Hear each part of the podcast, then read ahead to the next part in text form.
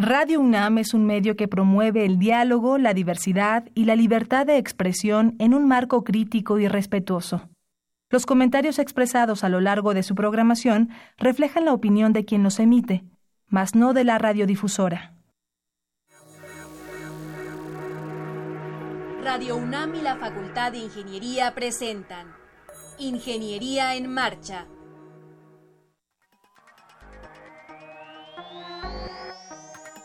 un espacio dedicado a la divulgación del quehacer de la Facultad de Ingeniería.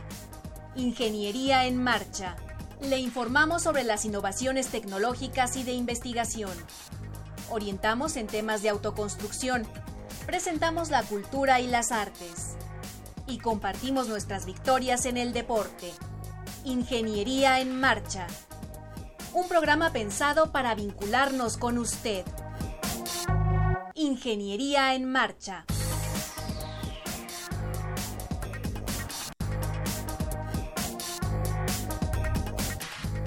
Amigos, muy buenas tardes. Con el gusto y con el entusiasmo de siempre, les saludamos en este martes 16 de enero de 2018. No había tenido yo la oportunidad de saludarle personalmente, pero le deseo lo mejor, de lo mejor para usted y para su familia. Y como todos los martes, saludo con mucho gusto a Alejandra Torres. Alejandra, ¿cómo te va? A todo dar, ingeniero. Un gusto de estar ante los micrófonos. un poco de, frío, ¿no? Muchísimo, muchísimo. así que hay, que abrigarse. Abríguense muy bien. Bueno, quiero recordarles que en la cabina tenemos el teléfono 55 36 89 89 para que nos llame y hagamos juntos el programa. También decirle que contamos con una página web www.enmarcha.unam.mx y también vía Facebook. Vía Facebook, Sandra Corona está ya muy al pendiente de sus comentarios y nos pueden buscar como Ingeniería en Marcha. En el número telefónico está ayudándonos el ingeniero Marcelino Gutiérrez del Departamento de Geomática. Así es, Alejandro, y el teléfono 5536-8989 nos va a dar mucho gusto que nos llame. ¿Qué tenemos el día de hoy? Seguimos con buenas prácticas en la construcción.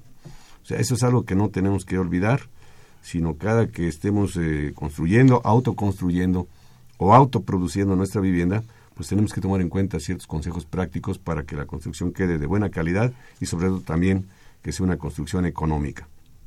Así es que seguiremos con esta sección. Más adelante nos van a platicar sobre la geoquímica isotópica en México. Vienen dos profesores de la Facultad de Ingeniería. Y terminaremos hablando sobre la planeación que se hace en eh, países que se consideran avanzados en ciertos aspectos y cuál es la repercusión o cuál es el estudio que está llevando a cabo para aprovechar esta información en beneficio de nuestro país. Así es que no se vaya y le invitamos a que nos acompañe. Para conocer las novedades editoriales que se publican en nuestro país, no te puedes perder la Feria de los Libros. Escúchalo todos los lunes a las 14 horas por el 860 de AM.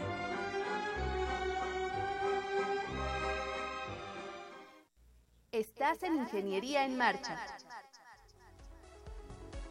El programa radiofónico de la Facultad de Ingeniería si deseas escuchar el podcast del día de hoy y los de programas anteriores o descargar el manual de autoconstrucción, entra a nuestra página www.enmarcha.unam.mx.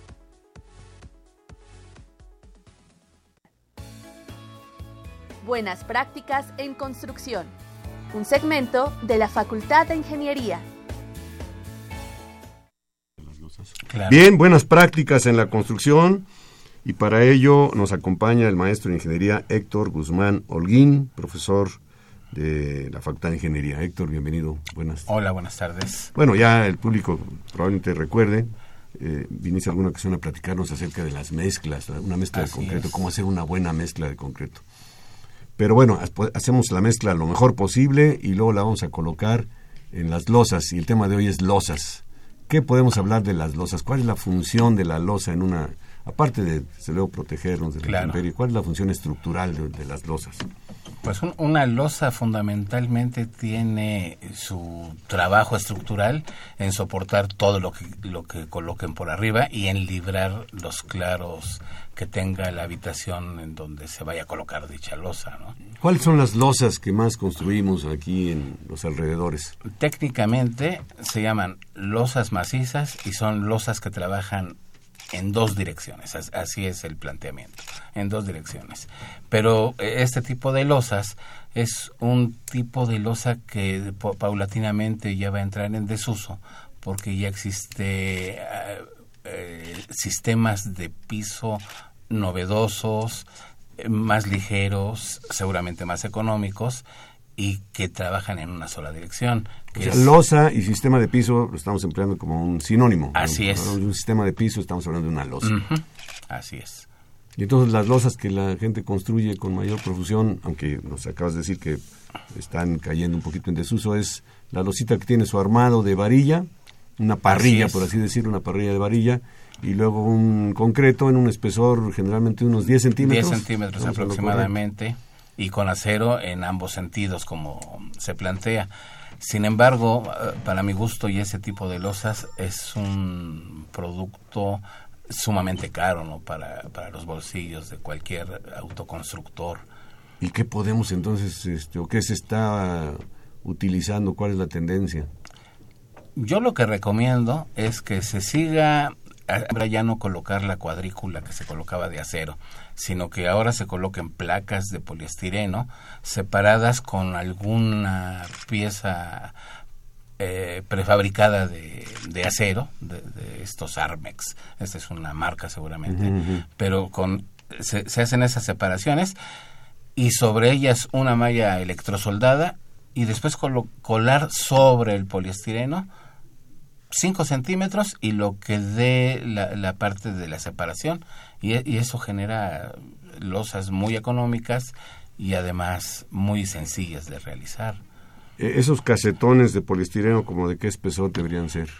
Aproximadamente, porque ahorita la losa queda de 10 centímetros. Sí, yo, yo creo que podría ser de, de 10 a 12 centímetros de espesor y los 5 centímetros tendríamos 17 centímetros en las nervaduras, en las separaciones que dan, porque este, este casetón al que me refiero debe tener aproximadamente 50 centímetros de, de ancho por 10 centímetros de peralte y unos 3 metros de longitud. Entonces la losa va a quedar con, con una serie de viguetas, por así decirlo, que son los armex que decías hace un momento, y entre vigueta y vigueta van a quedar esos casetones, todo eso cubierto por una malla de acero, una malla electrosoldada, y luego colado todo, en donde el firme por encima del casetón sería de unos 5 centímetros. Más lo que se lleve de concreto las, las viguetas. Exactamente, que sería una, que también técnicamente le llamamos nervaduras. Nervaduras. Y eso da mejor resultado que la losa plana tradicional. Por supuesto, porque además es, todo el sistema es un sistema monolítico. No, no se tiene que meter ningún prefabricado, ni, ni mucho menos y todo se cuela igualito que las anteriores, nada más que es más, para mi gusto, mucho más económico. Pues ahí está un consejo práctico muy novedoso y muy económico. Y yo quisiera comprometer aquí a nuestro invitado, el maestro Héctor Guzmán Orguina, que nos hiciera un croquisito. Claro. Y que lo pudiéramos subir a la página, Alejandra, ¿cómo ves? Claro, sin problema. O también en nuestra página en Facebook, para que sea más, eh, más claro y los radioescuchas tengan una noción más, más directa de lo que nos está explicando ahorita. Claro, e inclusive podemos este colocar algunas fotografías mm, de cosas que ya he hecho con ese sistema y que están funcionando perfecto. Seguramente eso va a ser de mucho interés. Eh, en la parte industrializada es lo que le llaman vigueta y bovedilla. Así es. Pero en ese caso ya venden las viguetas, que en son casos preforzadas. Sistemas prefabricados. Los sistemas prefabricados y las bovedillas también a veces las hacen como de, concreto o de cerámica inclusive o, o, de poliestireno. Ingeniero, ¿qué, más debemos de tomar en cuenta para que esta, estas losas, desde el punto de vista estructural, funcionen adecuadamente? Pues que, que, que entre en cada nervadura, por ejemplo, que se coloque una, una barra del número 3, que son 3 octavos de pulgada, que tiene .71 centímetros cuadrados de área, y en cada nervadura colocando una, una varilla y con el prefabricado este que les mencioné hace un momento. Un castillito de tres varillas. Tienen absoluta seguridad y, yo esto lo recomiendo para claros no más allá de cuatro metros, máximo cuatro metros y, les da un servicio perfecto. Si el claro fuese mayor de cuatro metros, ¿qué recomendación haríamos a los amigos? Que colocaran un, que incrementaran el espesor de la bovedilla porque incrementando el espesor de la bovedilla incrementan el peralte de la nervadura o de la vigueta que, queda entre, entre paneles de poliestireno y entonces se puede salvar el, el claro con un peralte mayor en esa parte, manteniéndose el mismo espesor de 5 centímetros sobre la sobre la, la placa de poliestireno, que, que es constante. O sea, no hay ningún problema. Ahora, este sistema no es tan nuevo, digamos, ya, ya existía, pero, tú a qué le, le, atribuyes de que no se use con mayor profusión en nuestro mm, medio? Pues no se usa, no se usa, pero sobre todo en lo que es la autoconstrucción, porque la, la gente, y es un asunto cultural, quiere la, la, losa maciza, las varillas en uno y otro sentido, que, si van a, 10, a 20 les quieren a 10 o a 5 para, para, que, resista para que resiste todo, todo. Y, hablando del tiempo, lo único que hacen es enterrar dinero en esa losa, ¿no? No es necesario hacer no tan cerrado el armado ni tan... Sin embargo, en la construcción, voy a decir en la construcción industriosa, la parte que tiene que ver con los que fabrican este, estructuras para, para oficinas o para habitación, observen y lo que están haciendo es utilizar el sistema de, de nervaduras, vigueta bovedilla, inclusive en algunos sitios la, la tradicional, la prefabricada, pero en otros sitios lo que utilizan preferentemente más que la bobadilla es el, utilizan como bobadilla el poliestireno. Para, aligerar inclusive también y más económico. Bueno pues estamos platicando con el maestro de ingeniería Héctor Guzmán Holguín. Le invitamos a que nos llame al 55 36 89 89 si tiene alguna duda algún comentario alguna sugerencia estamos a sus órdenes. Eh, maestro, también em, vamos a platicar un poco sobre las losas para azotea. ¿Ahí las especificaciones cambian un poco? No, de hecho es lo mismo, una losa de azotea y una losa de entrepiso. Lo único que cambia es que las cargas vivas para diseño en el entrepiso son mayores que las cargas vivas para diseño de una azotea, pero lo demás es este la carga gravitacional que se tiene que tomar en cuenta, visto o esto visto desde la perspectiva de un calculista, desde el punto de vista de un autoconstructor, el hacer una losa entre piso y hacer una losa de azotea, lo único que cambia sustancialmente seguramente es la impermeabilización en la de azotea. La azotea, pero también luego la utilizan para muchos usos este de, casi como bodega yo o, finalmente inclusive las utilizan ya como un espacio verde no como espacio verde también se, está, se está, utilizando. En, en el plano que decía hace rato industrial para edificios este y demás qué otros sistemas de losa nada más por mencionarlos no se usan quizá en la autoconstrucción pero hay otros sistemas de piso también. Sí usan la losa acero la losa acero es un producto que inclusive en la Facultad de Ingeniería hace algunos años hicimos un estudio para hacer los aceros, utilizar los aceros en estructuras de mampostería. ya, se puede utilizar en una estructura para una casa de habitación de uso común y corriente, porque antes solamente se utilizaba para edificios que, que preferentemente eran eh, edificios de acero.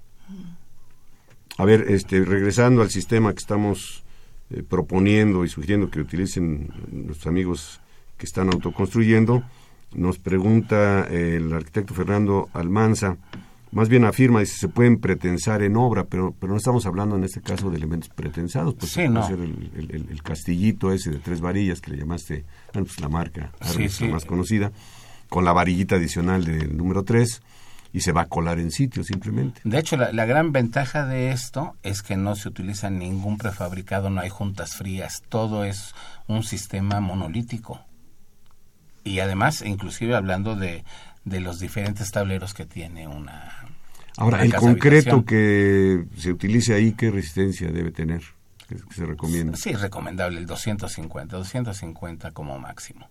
Que también, por cierto, y aprovechando en el manual de autoconstrucción, están ahí las dosificaciones por volumen, por botes, eh, alcoholeros y bultos de cemento, para que puedan diseñar perfectamente su mezcla, dosificarla adecuadamente y que quede con esta con esta resistencia. Así es. ¿Qué otros cuidados adicionales en la, en la losa, para la construcción de la losa, podemos recomendar? Porque ahora en, las, eh, en los recorridos que hicimos a raíz del sismo, pues vimos mucho acero expuesto, por cuestión de que estaba no impermeabilizado, se empezó a filtrar el agua, y ya el acero está eh, totalmente expuesto y oxidado además. Pues el problema que se da en, en, todos los elementos estructurales, pero hablando específicamente de las losas, es que la superficie expuesta de estos elementos es muy grande y el hecho de que sea tan amplia la superficie expuesta por abajo y por arriba provoca que haya un fenómeno o que se presente un fenómeno que se llama contracción, la contracción que se da por pérdida de humedad fundamentalmente. Y entonces esa, contracción trae como consecuencia la aparición de grietas y esas grietas traen como consecuencia la posibilidad de que los agentes de intemperismo ingresen al interior de lo que representa ser la losa, el elemento estructural, y comienza a corroer el acero, lo comienza a corroer, y si no tiene mantenimiento, el, el acero incrementa su volumen, y cuando incrementa su volumen, se comienza a desprender concreto, que es lo que le llaman desconcharse. Se comienza a desprender, desprender, y queda el acero expuesto, y mucha gente vive así, y se acostumbra a convivir con su con su acero expuesto, acero expuesto. oxidado y y, eso, eso es por supuesto por una falta de mantenimiento. O sea, mantenimiento te refieres a la impermeabilización. Impermeabilizar, pintar, limpiar, hacer lo que hacemos con las cosas que queremos. Y, y, algo que queremos es nuestra casa, ¿no? Claro, sí, sí, es importante, es importante. Bueno, pues este queda una recomendación muy muy puntual y muy precisa. Eh, nos quedamos con el compromiso de subir esos eh, esos croquis, esos dibujos y las fotografías para que las personas que están autoconstruyendo en este momento, que tienen pensado, porque a lo mejor hay personas que tienen ahorita una lámina, simplemente una, una de lámina, y pues ya están haciendo por ahí algún ahorro para el día de mañana poner una losa, que desde luego es algo ya más... Claro, e, esto es una alternativa, lo, lo, de las losas nervadas, pero igual se pueden hacer losas macizas utilizando las mallas, eh, las mallas electrosoldadas en diferentes alturas y entonces eso les da la posibilidad de no utilizar el acero o, y, tejer el acero de tres octavos que regularmente sí que es un trabajo muy grande de cortarlo hacer los ganchos los columpios los traslapes los amarres todo y entonces si colocan mallas electrosoldadas en dos planos en el cercano a la parte de inferior y el otro cercano a la parte superior y, colocarlo perfectamente les da el mismo servicio que una losa armada. Héctor, de repente nos han llamado y nos dicen, se, se, colgó la losa y tengo una losa, pues ya se ve así casi como una cazuela, ¿no? ¿Qué, se puede hacer en esos casos? ¿Tiene remedio o de plano hay que demoler la losa y volverla pues a Pues sí tiene remedio. En realidad cuando ocurre eso es porque la losa que utilizaron está salvando claros importantes, o sea, están, no, no son habitaciones de 3x3, no estamos, tal vez estaríamos hablando de una habitación de 6 por 6 cosas de ese tipo, en donde las posibilidades de que la pieza esta que trabaja flexión se mantenga perfectamente horizontal es, es difícil, entonces eh, se tienen que colocar vigas intermedias que, permitan que, que, que, esa pieza se, se rigidice mire, em, maestro, se comunicó nuevamente Fernando Almanza desde Xochimilco. Nos dice que si podemos reformular la pregunta. Dice que es si se puede pretensar en obra. En obra se postensa y se pretensa cuando, eh, eh, cuando se hace algo en planta. En los dos casos preesforzado. Eh, en los dos casos. Digo, este es. Eh, sí, en los dos casos se genera un preesfuerzo. Un preesfuerzo. Uno se llama pretensado y otro se llama postensado. O sea, son las técnicas que se utilizan. Pues sí, se, sí, por supuesto que se puede, pero, pero para cuestiones este, domésticas, para, para una casa habitación, lo, lo mejor es, en todo caso, si se quiere una estructura que, tenga un buen funcionamiento y que sea delgada, pues a lo mejor se, le da contraflecha y cuando se desimbre esa... Con un pretensado. no, con, con sin, hacer absolutamente una contraflecha, colocando la siembra con, con una, o sea, que quede como curveadito hacia arriba. Curviado hacia arriba y cuando se desimbre va a bajar y ya queda perfectamente horizontal. Esa sería una recomendación. Esa sería una recomendación. Para, para, aterrizar, perdón la expresión, este, este concepto. Entonces, tú recomiendas este sistema, pero tenemos que ser claros de que, valga la redundancia, en dimensiones no mayores, iba a decir en claros, no mayores de cuánto. Digamos, una habitación, un cuartito de 4 por 4 todavía aguanta este sistema sin mayor problema. Ya mayor que eso, pues habría que pensar en una eh, o mayor peralte o una viga intermedia. Exactamente, dar, dar más peraltes o colocar alguna estructura como una viga en, la parte central para, para hacer el claro más corto. Muy bien, pues alguna recomendación adicional, ingeniero Héctor Guzmán Holguín.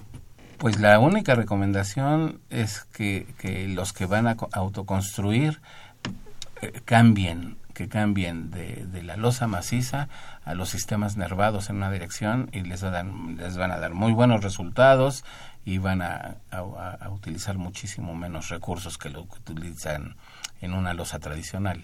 Muy bien, y nos quedamos con el compromiso de los, dibujitos y de las fotografías. Por supuesto. Muchísimas gracias, muchísimas gracias al maestro de ingeniería Héctor Guzmán Holguín por estos consejos que nos ha dado para continuar con las buenas prácticas en la construcción. Muchas gracias. para servirles. Para conocer las novedades editoriales que se publican en nuestro país, no te puedes perder la Feria de los Libros. Escúchalo todos los lunes a las 14 horas por el 860 de AM.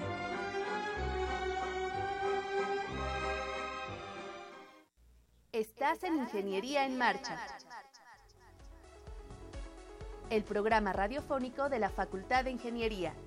Si deseas escuchar el podcast del día de hoy y los de programas anteriores o descargar el manual de autoconstrucción, entra a nuestra página www.enmarcha.unam.mx.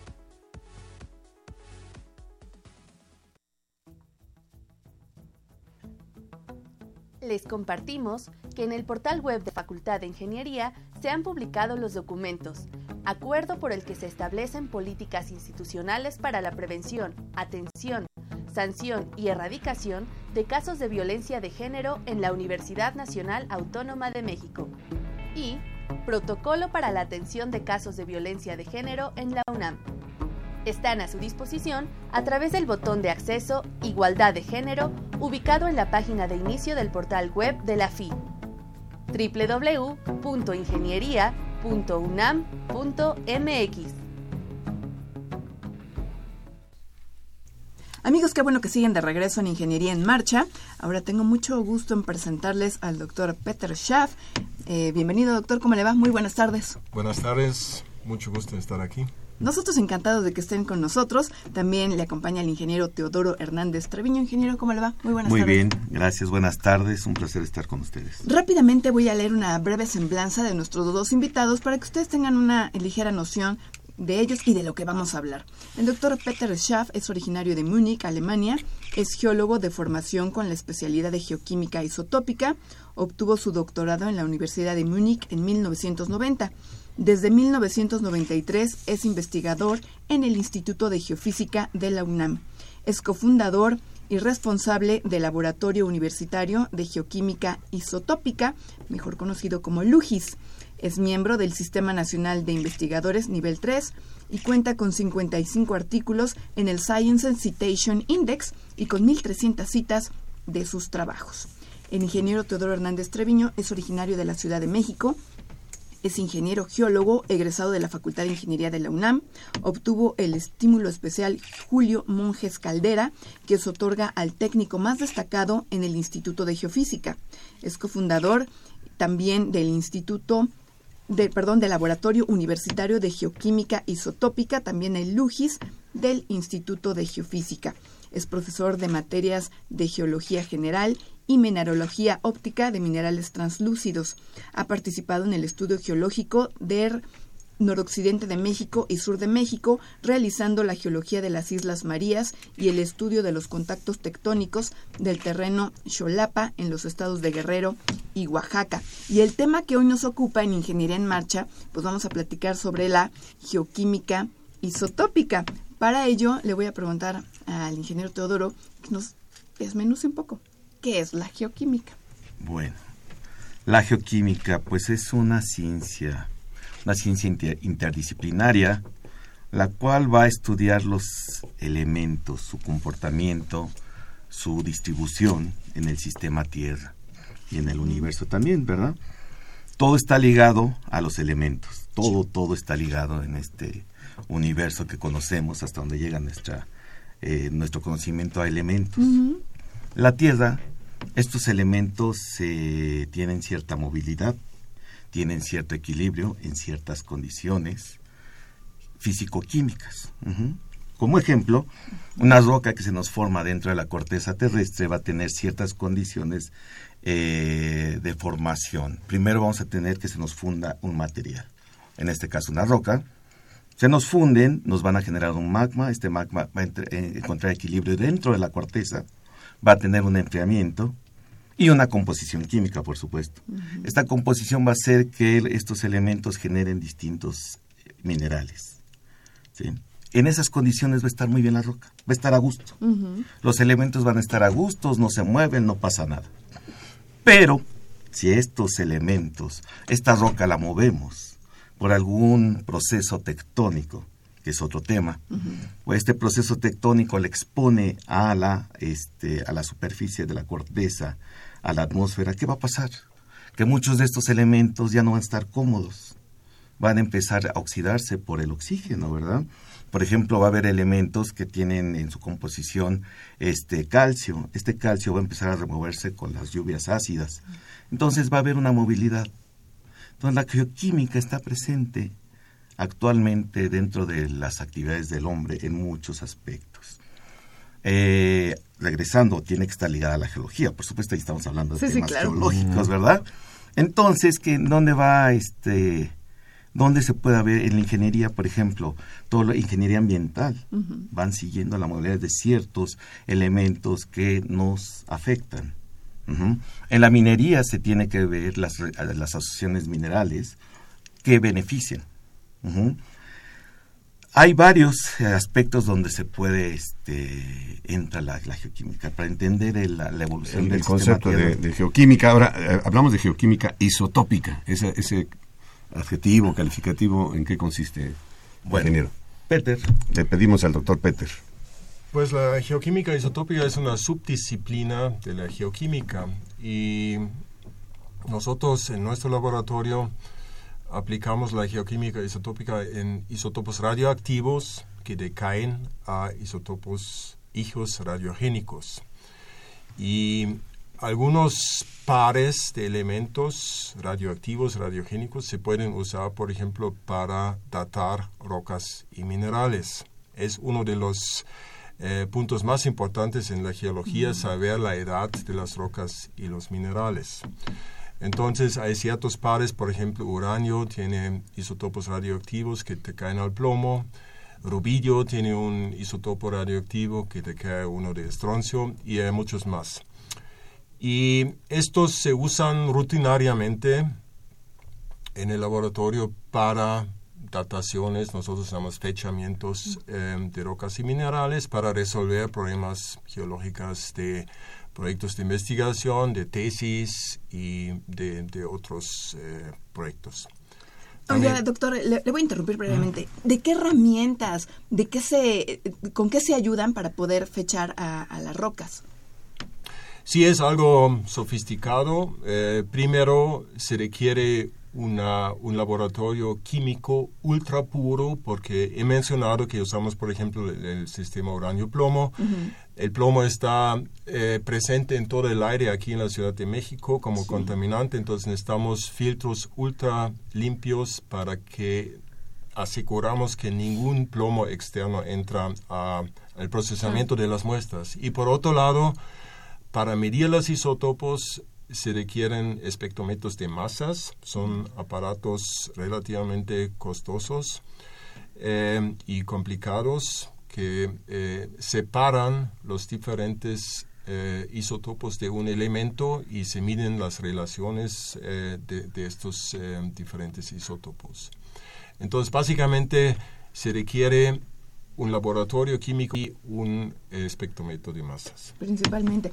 ¿Y qué, qué, problemas eh, resuelve la, la, geoquímica, la, geoquímica. isotópica, para ser más, más específicos? ¿Qué resuelve? Eh, uno he mencionado las dataciones, pero también en la misma manera se pueden usar eh, relaciones isotópicas para resolver problemas petrogenéticos, lo llamamos nosotros, de dónde provienen los magmas del Popo, por ejemplo, de dónde provienen los magmas del Orizaba. Eh, simplemente esas son preguntas fundamentales de procedencia de los magmas. También se usan los isótopos que aplicamos en ciencias antropológicas. Podemos, por ejemplo, eh, ayudar a los antropólogos eh, eh, resolver problemas si hay migración, por ejemplo, de la gente que vivieron en Teotihuacán. También se puede usar la isotopía para eh, resolver o, checar la autenticidad de alimentos, como vino, por ejemplo. El vino, la uva crece en un suelo que tiene una cierta firma isotópica y si el vino no tiene esta, esta firma isotópica, algo está mal, está posiblemente mezclado. Eso todas esas cosas se pueden resolver con análisis. Pues nos, acaba de dar un par de ejemplos buenísimos. Yo tenía aquí esa pregunta, y bueno, de todo esto, ¿a dónde lo, lo enfocamos? Pero pues es de suma utilidad, porque inclusive tiene que ver también con el tipo de alimentación, los, los vinos, ¿no? La cultura del vino, y me imagino que también del cierto tipo de cultivos, por ejemplo, ¿no? Y a la historia y cosas de ese tipo. Eh, ingeniero Teodoro, ¿usted quiere agregar algo? Pues la realmente, efectivamente, como usted dice, la aplicación de la geoquímica isotópica, eh, cuando se hizo todo este laboratorio, la idea era resolver problemas geológicos en México. Comúnmente en los años 80, no, irnos tan lejos, todos estos estudios se hacían en laboratorios en, fuera de México. Entonces vino la idea de hacer un laboratorio integral en el que hubiera análisis geoquímicos, para resolver este, geológicos que teníamos en México. Y se hizo este laboratorio, el UGIS, precisamente, y la geoquímica isotópica viene a resolver todas estas grandes dudas de la evolución de varios de varias rocas que conforman el territorio mexicano, Por ejemplo, la Sierra Madre Occidental, las rocas este, más antiguas de México, que son en Oaxaca, en parte de Sonora, eh, cómo se forma la química eh, que tienen las rocas, la procedencia de los magmas que generaron la faja volcánica transmexicana, que son los volcanes activos que tenemos en México y luego todos estos que hay en Michoacán, Estado de México, etcétera. No, no, no, nada más este, ahorita de lo que estaba platicando, ingeniero, se me ocurre, por ejemplo, ¿ustedes han contribuido o se utilizó la geoquímica isotópica para fechar el meteorito Allende? ¿O no, o no tiene nada que ver? Em, en cierta manera, em, se puede usar la geoquímica isotópica para fechar estos tipos de meteoritos, pero son métodos que nosotros no estamos aplicando en nuestro laboratorio.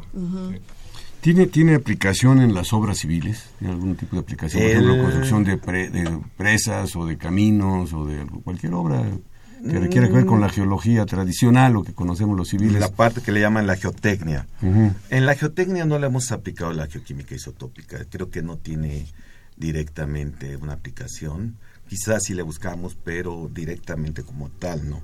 En las obras civiles, pues la geotecnia, que es la materia de las ciencias de la Tierra que está en contacto con la ingeniería civil, ¿no? Con las grandes obras, las presas, sí, carreteras que de repente... Pues, que todo la efectivamente la problemática que es de las carreteras, que en la antigüedad no se usaba mucho la geotecnia, ¿no? Sí, sí, la autopista del sol, lo que brillaron por su ausencia, este... Pues los estudios, geológicos, ¿no? Geológicos, en particular estructurales, por eso hay tanto derrumbe. Eh, ¿En qué estado del arte está esta disciplina? Yo confieso, este es la primera vez que oigo la palabra y, qué falta por hacer. ¿En qué estado del arte? Sí, ¿cuál ¿en qué estatus está, digamos? Este, es una ciencia que se ha desarrollado desde hace mucho tiempo este, en nuestro país, quiero decir.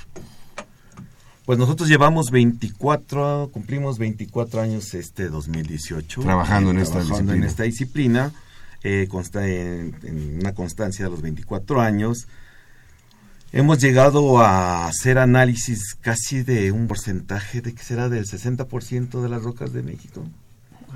Nunca hemos contabilizado. ¿Hay algún banco de datos que se haya derivado de ahí, alguna cuestión así, o, son publicaciones científicas que han hecho ustedes?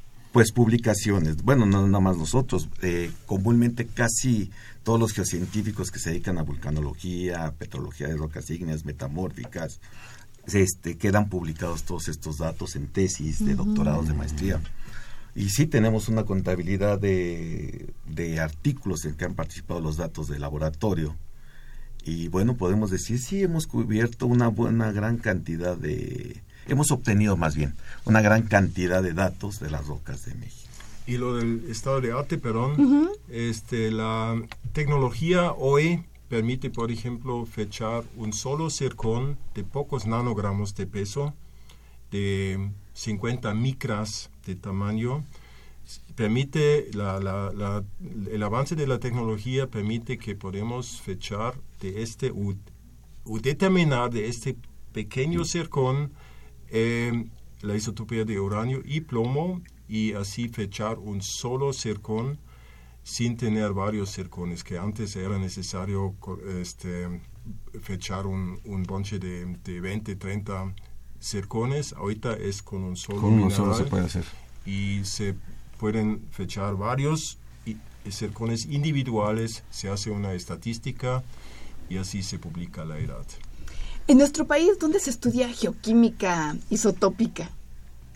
Bueno, la geoquímica isotópica realmente se, se imparte a partir del, posgrado. En la, por ejemplo, en la carrera de ingeniería geológica eh, está la más la materia de geoquímica general. En la Facultad de Ciencias, en la carrera de Ciencias de la Tierra también está geoquímica general. Y en la maestría en el posgrado de Ciencias de la Tierra de la Universidad Nacional Autónoma de México está geoquímica general y geoquímica isotópica. Son una detrás de la otra. Eh, geoquímica isotópica seguramente se da en otras universidades como la de Nuevo León, en San Luis Potosí. El CICES en Ensenada. El CICES. Bueno, pues esta información es útil para los jóvenes que también... Sí, es otra rama, ¿no? Eh, desconocen, claro, al igual que un servidor que desconoce esta, esta disciplina, y es una, un campo de actividad realmente apasionante, por lo que estamos escuchando. ¿Con, quién, con quiénes eh, cotrabajan? Eh, ¿Con qué otras disciplinas tienen que, intervienen ustedes directamente? Antropólogos, supongo. Antropólogos, también este, hidrólogos. Mm. Con los enólogos, seguramente, ¿no? Este, ellos quieren saber si hay contaminaciones en aguas eh, de ríos o subterráneas. Eh, sí, y, también con la, con la industria como de los alimentos. Mm. Esos son eh, aplicaciones eh, que no son directamente ciencia este, fundamental, son aplicaciones claro, pero que contribuye también a, sus estudios. Bueno, eh, Pedro Mireles nos, nos llamó y dice que si se puede predecir terremotos de los gases anómanos en las minas. ¿Esto es campo de estudio de la eh, geoquímica? Lo pregunto porque la pregunta me, me resulta un poco... A mí me salta, pero no sé si ustedes lo, lo estudien directamente no lo hacemos, pero se puede, eh, por ejemplo, detectar el gas radón en, em, en, minas, por ejemplo, y se supone que em, antes de una actividad sísmica, en muchos casos hay una un aumento en la emisión del gas radón por mm. fracturas y todo esto. En minas. En minas o también en, edificios. Si estos edificios, por ejemplo, son de, em, si no son de concreto, son de granito, em, eh, se puede. Por ahí escuchamos que inclusive a nivel satelital, pero tomando en cuenta ese parámetro del gas radón, se pudieran predecir con cierta anticipación pero está pues todavía en un nivel incipiente. Eh, yo lo que les pediría es alguna mm, referencia, de, hablando de un laboratorio, de algunas publicaciones, que nuestro público interesado pudiera, una página tal vez que tengan ustedes para que la puedan consultar. Sí, se puede meter a la página del Instituto de Geofísica de la UNAM, www.geofísicaunam.mx, y allá hay un, este, un módulo de los laboratorios y allá se puede consultar el UGIS, nuestro laboratorio, y se ven eh, todos los métodos que aplicamos, se ven también las publicaciones y las tesis que han salido de este laboratorio. Lo del LUGIS fue porque, Alejandra, ah, son las siglas, ¿eh? Son las siglas de laboratorio, yo aquí lo tengo muy a mano, laboratorio universitario de eh, geofísica, geoquímica, isotópica de la UNAM. Y entiendo que este laboratorio es recientemente nuevo, 2015 aproximadamente se mm, inauguró. No, no, no, se inauguró en, en 1994. No, pues entonces yo consulté una página. sí. No, pues, entonces tenemos ya, 24 años, este año vamos a cumplir 24 años. Y es un laboratorio sólido. Bastante, ha sido uno de los laboratorios sanos dentro de la universidad bastante sanos. De hecho, ya tenemos la tercera generación de espectrómetros. Empezamos con un espectrómetro nuevo hace 24 años. y nos heredaron uno que ya se había, este, que pues no, no había funcionado, se reparó y también nos sirvió como auxiliar para medir algunos elementos, algunos isótopos de algunos elementos. Y hace cuatro años compramos uno de última generación nuevamente, eh, que tiene vida para otros 20 años, esperemos, para formar, bueno, en este caso estamos hablando de, jóvenes, para hablar, para formar nuevas generaciones de, geoquímicos. Pues qué bueno, enhorabuena. Les agradecemos muchísimo que hayan venido a Ingeniería en Marcha. Sí, por favor. El laboratorio, bueno, cuenta con un programa de servicio social que también se puede consultar en la página. Este, pues se han hecho tesis de alumnos de licenciatura de maestría y de doctorado. Entonces, la gente interesada puede recurrir y hacer servicio social con ustedes. Por supuesto que sí. Bueno, pues eh, visiten la página de LUGIS, del Laboratorio Universitario de Geoquímica Isotópica del Instituto de Geofísica. Para todos aquellos que todavía deben el servicio, pues es una muy buena opción. Adelante. Muchísimas muchas gracias, Muchas gracias, al ingeniero Teodoro Hernández Treviño y al doctor Peter Schaft. Muchas gracias por estar con nosotros. Gracias a ustedes por invitarnos. Para conocer las novedades editoriales que se publican en nuestro país, no te puedes perder la Feria de los Libros. Escúchalo todos los lunes a las 14 horas por el 860 de AM.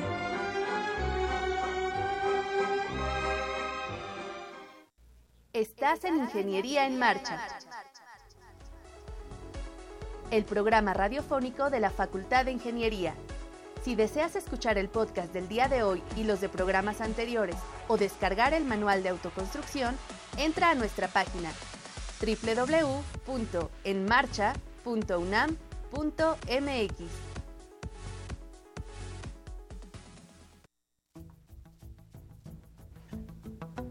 Les compartimos que en el portal web de la Facultad de Ingeniería se han publicado los documentos, acuerdo por el que se establecen políticas institucionales para la prevención, atención, sanción y erradicación de casos de violencia de género en la Universidad Nacional Autónoma de México y Protocolo para la atención de casos de violencia de género en la UNAM.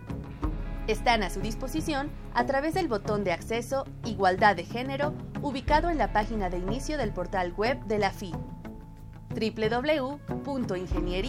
www.ingeniería.unam.mx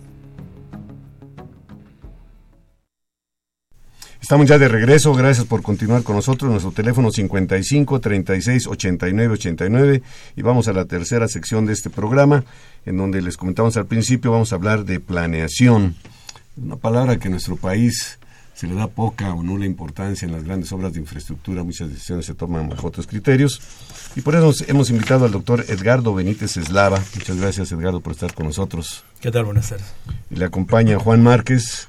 Hola, buenas tardes. Estudiante de la Facultad de Ingeniería. Y Rodrigo Mendizábal. Rodrigo, buenas tardes, bienvenidos. ¿Qué tal? Buenas tardes. Pues eh, ellos están desarrollando un proyecto que me parece muy importante. Seguramente usted también va a compartir mi opinión. Eh, están haciendo un estudio que, qué mejor que el doctor nos platique de qué se trata. Pues sí, la Facultad de Ingeniería de la UNAM tiene la encomienda de preparar a sus estudiantes en las áreas de planeación, ejecución, evaluación de proyectos de ingeniería y de infraestructura. Y dentro de este programa, eh, dentro de esa formación hemos integrado un programa de investigación sobre planeación de proyectos de infraestructura y de eh, ingeniería. Eh, ahorita estamos desarrollando la primera parte, que es investigar sobre la manera en que planean en otros países. Hemos escogido 10 países que tienen los indicadores de desarrollo humano más elevados eh, y, hemos trabajado sobre la, manera de investigar en qué forma han alcanzado sus metas de, planeación y de mejoramiento de calidad de vida. Dentro de estos 10 eh, casos, bueno, traemos dos ejemplos el día de hoy. El, primero es el caso de Japón, con, Juan, con el joven Juan Márquez, y el segundo es el de Irlanda con el joven Rodrigo Mendizábal. Pero no sé si nos pudieran comentar eh, qué países se estudiaron. Eh, lo pusimos nosotros aquí en el, en el tema Planeación Nacional de Países Democráticos. Sí, los 10 países son Irlanda, Países Bajos, Israel, Francia, Japón, Suecia, Dinamarca, Inglaterra, Alemania y los Estados Unidos. ¿Cuál, es la idea de estudiar estos países en, el esquema de la planeación? ¿Es copiar un modelo? ¿Es, qué, qué es lo que no, eh, vamos a hacer más adelante? Pues lo que hemos encontrado es que no existen fórmulas mágicas. Cada país se adapta sus sistemas de planeación a los problemas que tiene. Lo, que estamos desarrollando es una metodología de cómo llegan ellos a encontrar la, planeación correcta para solucionar dichos problemas. A ver, hablemos de Japón. Juan Márquez, este, ¿qué, has encontrado en tu investigación? Bueno, Japón es un país que es muy diferente a muchos países que se podrían considerar de tipo europeos. Japón es un país que sale después de la Segunda Guerra Mundial de una etapa en la que pierden la guerra e inician una etapa de planeación conforme a la reconstrucción de su nuevo país.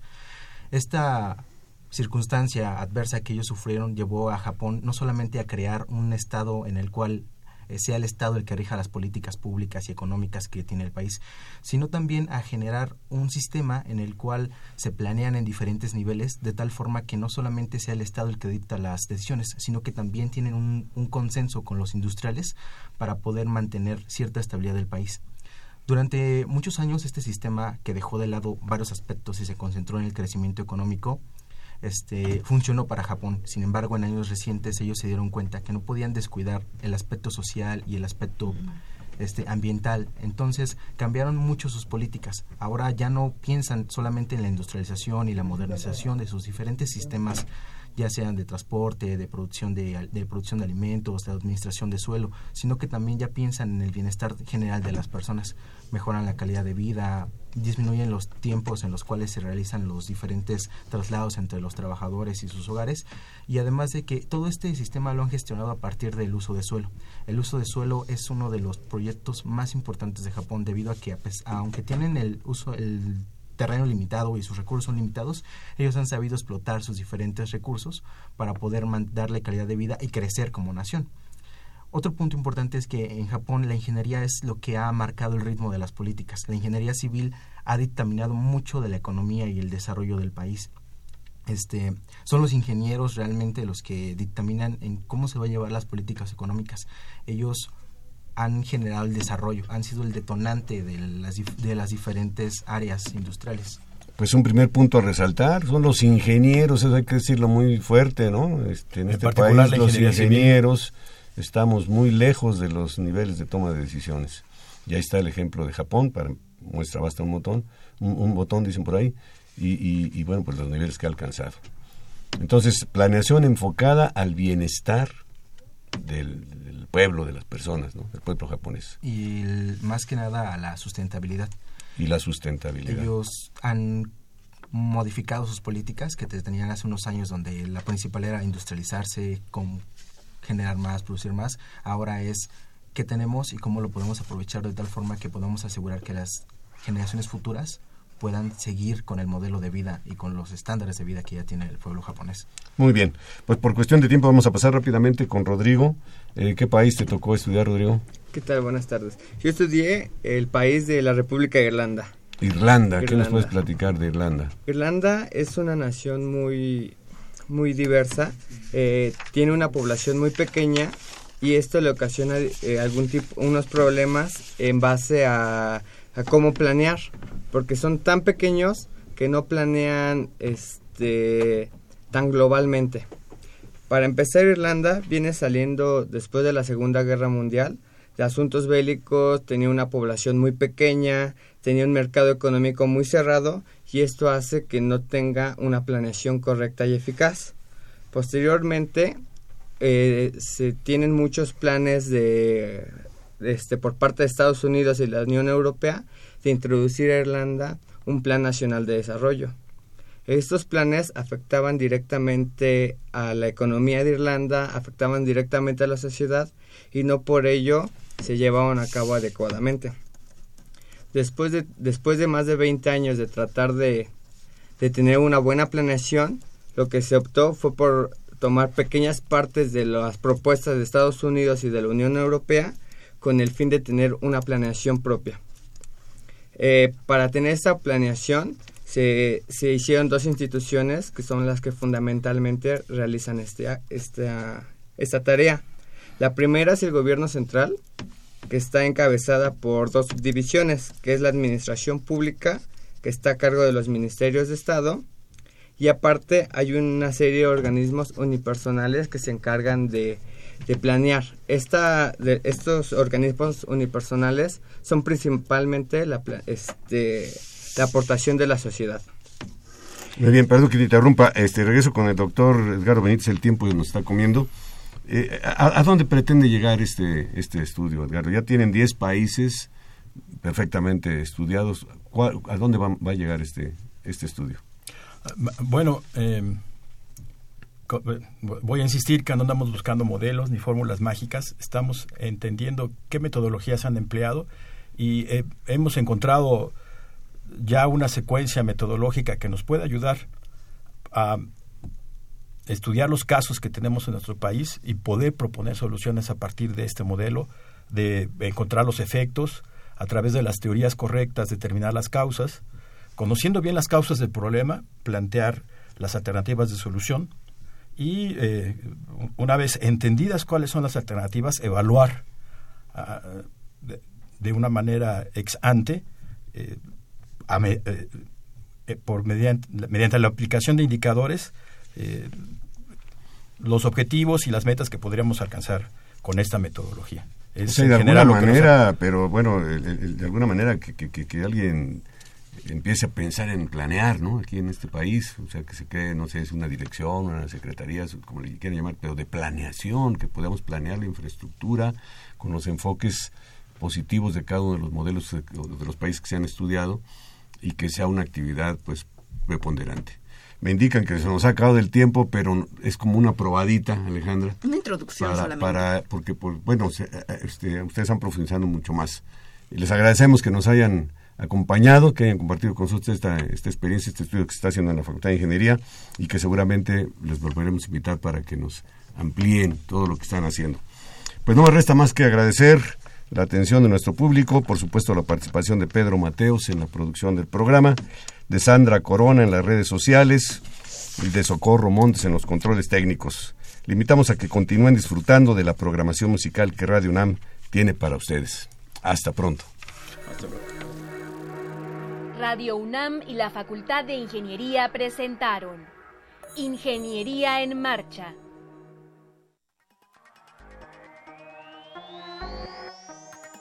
un espacio dedicado a la divulgación del quehacer de la Facultad de Ingeniería. Ingeniería en Marcha. Le informamos sobre las innovaciones tecnológicas y de investigación. Orientamos en temas de autoconstrucción.